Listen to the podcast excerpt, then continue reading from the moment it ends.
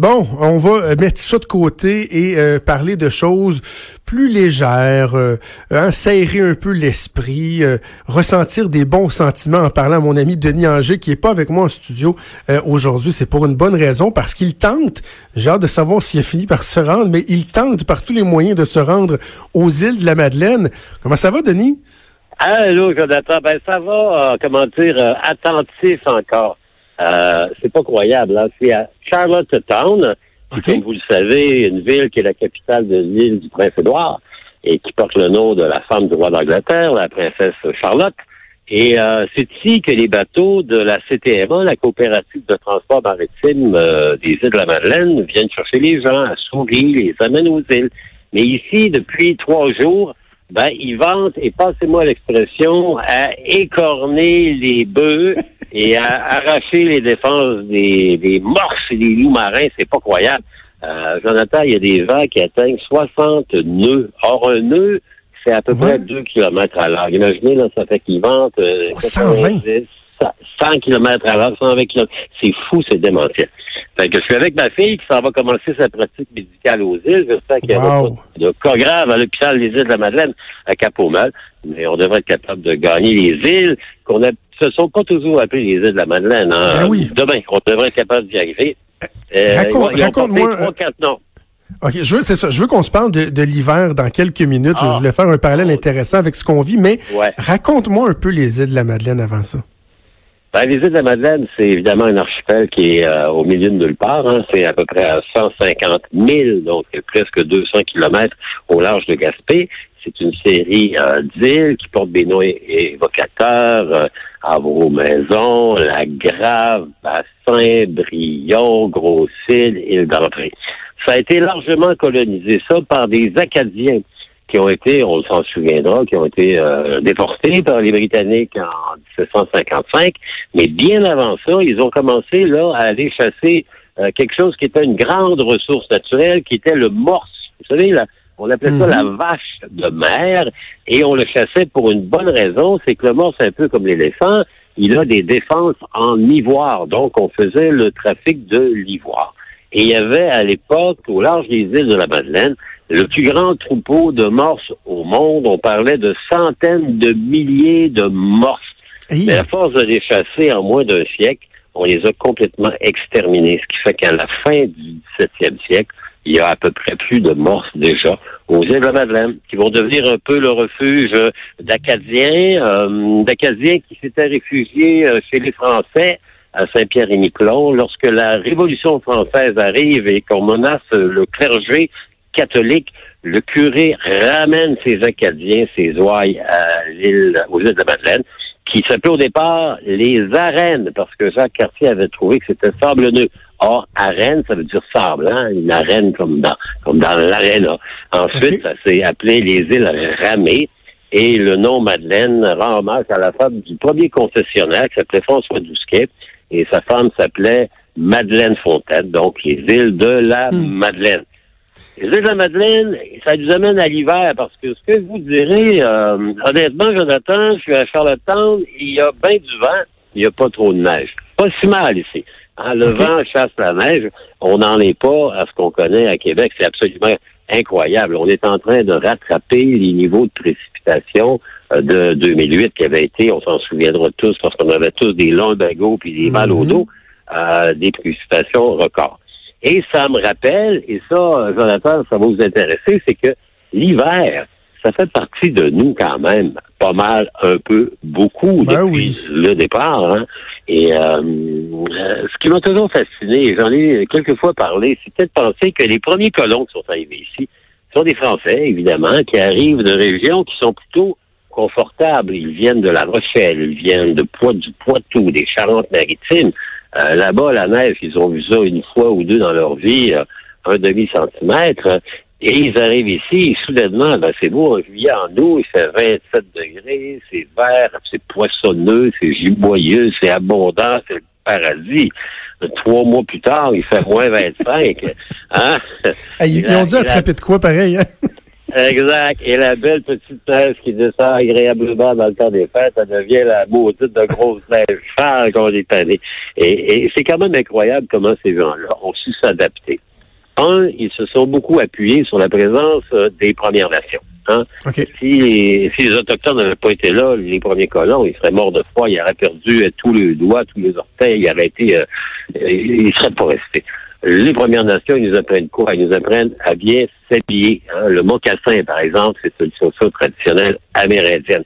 L'utilisation de la pelisse, vous savez, la, la comment dire, la peau de, de, de, de- d'un animal qui est renversé, hein? la, la pelisse qui est faite souvent avec euh, du, euh, euh, du cerf, hein, du, du chevreuil. Ils vont nous apprendre aussi, donc, les mitaines, les tuques, euh, la ceinture fléchée qui est devenue l'héritage un peu des Canadiens français et tirée d'une ceinture que portaient les Amérindiens. Donc, la peau, les bottes, les mitaines, les moufles, les tuques, ça nous vient essentiellement des Premières Nations. Donc, ça, ça nous a sauvé la vie. Deuxièmement, ils nous ont appris euh, ce que c'était que l'anaconda, l'anaconda, c'est une, une tisane qui protège contre le scorbut. C'est riche en vitamine C et ça va faire que les premiers colons, notamment après quartier, vont réussir à survivre. Enfin, les Amérindiens vont nous apprendre euh, à manger différemment, mais manger de manière à conserver notre énergie en attendant le retour des beaux jours. Les Indiens, ils mangent quoi? Ils mangent de la viande et du poisson séché. Hein, séché. Euh, le bœuf, on l'appelle le pénican, la viande séchée. Le poisson est séché. La fenaison l'est également. Et ils mangent aussi beaucoup de, euh, comment dire, des, graines, hein, le maïs, le fameux blé d'Inde, ça vient d'ici, il n'y en avait pas en France à l'époque. Donc, ils sont arrivés ici, ils ont appris à découvrir le maïs, les courges, les citrouilles, les fèves. Donc, il y a des, des produits qui, une fois séchés, se gardent longtemps. Ça va leur aider à passer l'hiver. Et Parce que dans le fond, parce que dans le fond, Denis, la-. Ouais. l'alimentation était modulée en fonction des saisons, beaucoup plus que ce qu'on fait aujourd'hui où ça change rien qu'on soit en été ou en hiver. là. Ben, regardez, on va au métro, puis on a plein, on a des légumes frais, des, des fruits frais. À l'époque, il n'y avait pas ça. Les légumes frais, les- ce qu'on appelait les primeurs, ça durait quelques mois à partir de juin, juillet. Euh, les gens de Beauport qui avaient les premiers oignons faisaient une fortune, puis les gens de Neuville qui avaient les premiers légumes faisaient une fortune. Et c'était assez court. Euh, donc, on mangeait bien. Ensuite, on faisait, on élevait le, le veau gras ou le cochon, puis là, bon, on l'abattait pour le temps des fêtes, puis on l'étalait pendant tout l'hiver. On commençait par les parties qui se perdaient le plus rapidement. On mangeait donc le foie, le ragoût, le boudin, et ensuite on gardait ce qui se conservait le plus longtemps, le porc, le porc salé qu'on a mis partout dans les Mm. fèves au lard. Ben, des fèves et du porc salé, ça se garde jusqu'au printemps. Hein, les fameuses bines canadiennes, ça vient de là. Et on va garder le dernier beau morceau pour Pâques, parce que Pâques, c'est le retour des beaux jours, le, le printemps, et c'est le jambon de Pâques, voilà, vous avez tout compris. Donc, on était des gens qui étaient débrouillards. On a même été débrouillards pour la manière dont on a construit nos maisons. Quand ils sont arrivés ici, les premiers Français, ben, ils ont construit des maisons comme en France. Donc, les toits sont beaucoup plus pentus. Les portes s'ouvrent vers l'extérieur parce qu'une porte qui s'ouvre vers l'extérieur est plus difficile à forcer. Et évidemment, on construit sur la terre battue. Fait qu'imaginez, après une bordée de neige comme on a eu depuis quelque temps, qu'est-ce qui se passe? Hein? Ben, les gens peuvent sortir. Là. Exactement, ils sont pognés en dedans. Le toit, il a tout, tout tombé. La porte, on peut pas rouvrir, il faut pousser. Ce qui, ce qui fait qu'ils vont assez rapidement modifier. Les maisons qu'on dit de style canadien, 19e siècle, plus ancien, 1800, vous voyez, les toits, ils sont moins pentus. Et on a ce qu'on appelle un larmier, un petit arrondi qui retient la neige, qui l'empêche de tomber, de venir bloquer les ouvertures. Les portes qui étaient penturées vers l'extérieur deviennent penturées vers l'intérieur, ce qui fait qu'en en de la neige, moi, j'ai rien qu'à ouvrir, ça va un petit Ben peu oui. meubler l'intérieur, mais quand même, c'est c'est passable. On va exhumer, c'est-à-dire on va monter un peu, on va avoir ce qu'on appelle les galeries. Hein. Les galeries, vous vous souvenez, c'est à peu près un mètre, un mètre cinquante, c'est à peu près quatre pieds la galerie. là. Les belles galeries des vieilles maisons. Pourquoi? Parce que c'est à peu près le niveau de neige qu'on a au sol ici, à peu près quatre pieds. Cette année, on a peut-être un peu plus, mais la moyenne, c'est quatre pieds. Donc, vous voyez les belles vieilles maisons, il y a toute une véranda, toute une galerie qui est à quatre pieds. Et là, on a un espace sanitaire qui nous permet de, mieux vivre l'hiver. On va aussi déplacer le foyer. Le foyer est au milieu, on l'envoie sur le mur à l'est, au nord-est, parce que c'est de là que vient le vent le plus violent, le plus froid. Et vous voyez sur les vieilles maisons d'ici, euh, les murs qui sont au nord-est euh, vous remarquerez, il y a rarement des ouvertures. Ce sont des murs aveugles. On a plaqué le foyer dessus. Le mur est en pierre. Il est aveugle. Il n'y a pas d'ouverture. Souvent, on va plaquer par-dessus ça de la planche pour faire un isolant.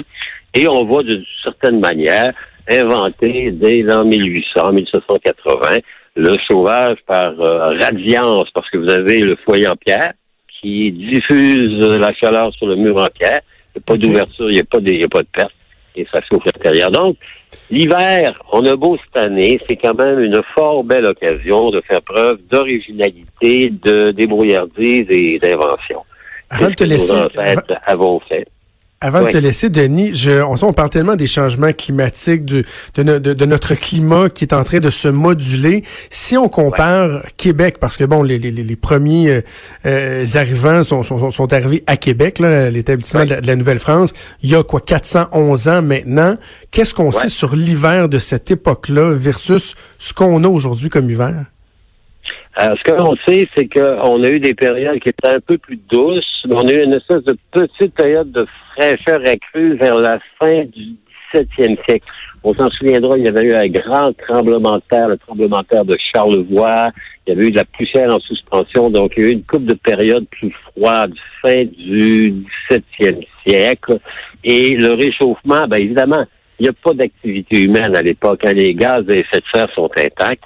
Donc, ça va rester un hiver assez normal jusqu'au début du 20e siècle avec l'arrivée du charbon et des grandes cheminées. Là, on va commencer, nous, les humains, à être les premiers responsables de, de ce réchauffement climatique qui, euh, s'il se traduit pas en réduction du niveau de neige, euh, se traduit certainement par l'augmentation des euh, températures euh, moyennes, non seulement au Québec, au Canada, mais à travers l'univers. Donc, il y a eu des petites glaciations. La dernière grande qu'on a eue, Jonathan, c'est la glaciation d'il y a à peu près 14 000 ans. À ce moment-là, sur la ville de Québec, sur la ville de Montréal, la glace, là, pas compliqué, la croix du Mont-Royal, on la voit pas, elle est sous la ben, glace. voyons donc. À ce point-là? Oui, oui, oui. Exactement. Il y a 14 000 ans. La dernière petite glaciation qu'on a eue, elle a eu deux conséquences. Un, elle a façonné le paysage. Nos montagnes, elles sont rondes, hein, les Laurentides, parce que quand la glace s'est retirée, elle emmenait des cailloux. Des, cailloux ronds, qu'on appelle des boules d'air, hein, et des moraines. Et on a, comment dire, euh, arrondi les montagnes. Et la deuxième conséquence, qui est probablement la plus importante, ce gel-là fait en sorte que le détroit de Bering, qui se trouve entre l'Alaska et la Sibérie, est devenu gelé. Et donc, on pouvait passer par-dessus. Donc, les ancêtres des Premières Nations, qui étaient des chasseurs et des cueilleurs qui venaient de Sibérie, ils suivaient leur, proie, donc le, mastodonte, qui était une espèce de, gros éléphant poilu, et le bœuf musqué. Et ils ont traversé hmm. d'Asie en Amérique il y a 14 000 ans à l'occasion de la dernière glaciation. Et avec ce qu'on fait avec notre environnement, Jonathan, je pense pas qu'on ait beaucoup de glaciation au cours des prochaines années. Denis, je te laisse retourner aux soins de, auprès de, de, ta fille, docteur, docteur Ranger. Ben oui, Puis, dis-moi donc, est-ce que elle, tes, filles, est-ce qu'ils sont tannées de t'entendre raconter des histoires des fois? Parce que, tu sais, moi, je me tanne jamais, mais on se parle une fois par semaine. Est-ce qu'elles, des fois, ils disent, papa, arrête, là, arrête, là? Arrête. Hein? non, euh, non, ils pensent pas qu'ils se tannent, mais des fois, ils trouvent que je me répète. Hein? Parce que, vous savez, euh, moi, j'ai un grand, un grand dicton, Jonathan, c'est grand clou, petit marteau. Donc, si vous frappez avec un petit marteau, le grand clou, vous allez le rentrer. Donc, il faut frapper plusieurs fois. Fait que, euh, des fois, elles me disent, ouais, ben, papa, on la connaît, celle-là. Mais là, je m'en ben- vais au pays, au pays, au pays de Jean Lapierre, hein, dont ben oui. qui était, qui était lui tout un raconteur aussi. Ou les merveilleuses îles de la Madeleine. Ben, bon voyage, mon cher, puis on se retrouve bientôt. À mercredi prochain, Jonathan. Merci, c'était Denis Anger, toujours un plaisir de lui parler. Bougez pas, on revient dans quelques minutes.